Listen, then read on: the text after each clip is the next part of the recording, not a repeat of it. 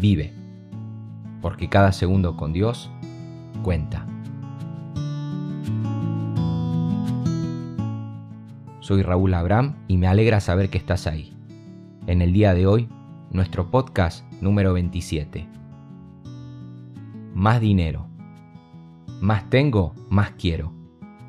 Además, el provecho de la tierra es para todos. El rey mismo está sujeto a los campos. El que ama el dinero no se saciará de dinero, y el que ama el mucho tener no sacará fruto. También esto es vanidad.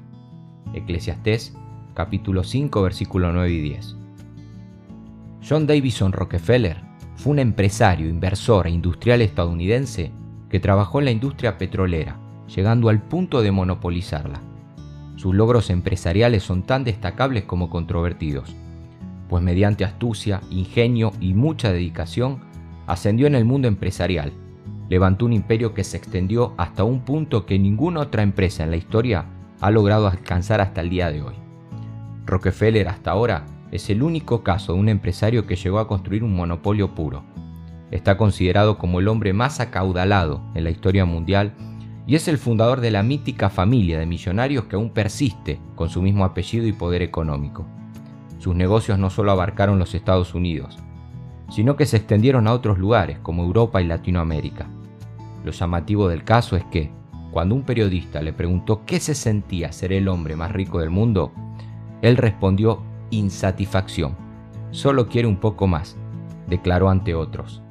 Y es así, amigo. Cuanto más tienes, más quieres. Y es por esto también que Sergio Ramos estuvo a punto de marcharse del equipo de su vida para jugar en la Liga China hace unos meses atrás, o por el cual algunos renuncian a un trabajo que siempre soñaron, por otro detestable, pero con mejor retribución a fin de mes.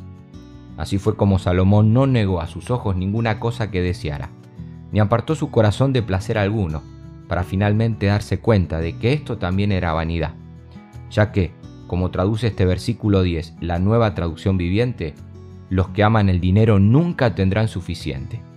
Ahora bien, el problema no es el dinero en sí, sino el amor que uno le otorga, porque raíz de todos los males es el amor al dinero, dijo el apóstol Pablo al joven Timoteo. ¿Te pusiste alguna vez a pensar en todos esos males? El mismo apóstol menciona algunos, como hermanos que se extraviaron de la fe y otros que fueron traspasados de muchos dolores. Pero qué decir, como veremos en próximos episodios, de acostarse preocupado por no haber alcanzado los objetivos empresariales, o vivir afanados por alcanzar posesiones materiales para un supuesto mejor estilo de vida. Yo qué sé, a veces me da la impresión de que la gente rica no presume de lo que tiene, sino simplemente de tener más que los demás. Es absurdo. Cabe aclarar también que ni nuestro viejo amigo el predicador ni el apóstol Pablo hacen apología de la pobreza. La humildad no se lleva en la cartera, sino en el corazón. Conozco gente rica que es humilde y hasta generosa, y gente pobre, soberbia y arrogante. Así que no van por ahí los tiros, sino más bien, al detenernos en la exhortación paulina ya mencionada, vemos cómo la verdadera sumisión a Dios es una gran riqueza en sí misma cuando uno está contento con lo que tiene. Después de todo, destaca, no trajimos nada cuando vinimos a este mundo, ni tampoco podremos llevarnos nada cuando lo dejemos. Así que, teniendo sustento y abrigo, estemos contentos con esto. ¡Qué gran verdad! En boca de alguien que sabía contentarse, sea cual sea la situación, tanto en la pobreza como en riqueza, todo lo podía en Cristo que lo fortalecía. Y seguro que vos y yo tenemos más que sustento y abrigo. Al menos tenés un teléfono con internet para escuchar podcasts como estos, ¿o no?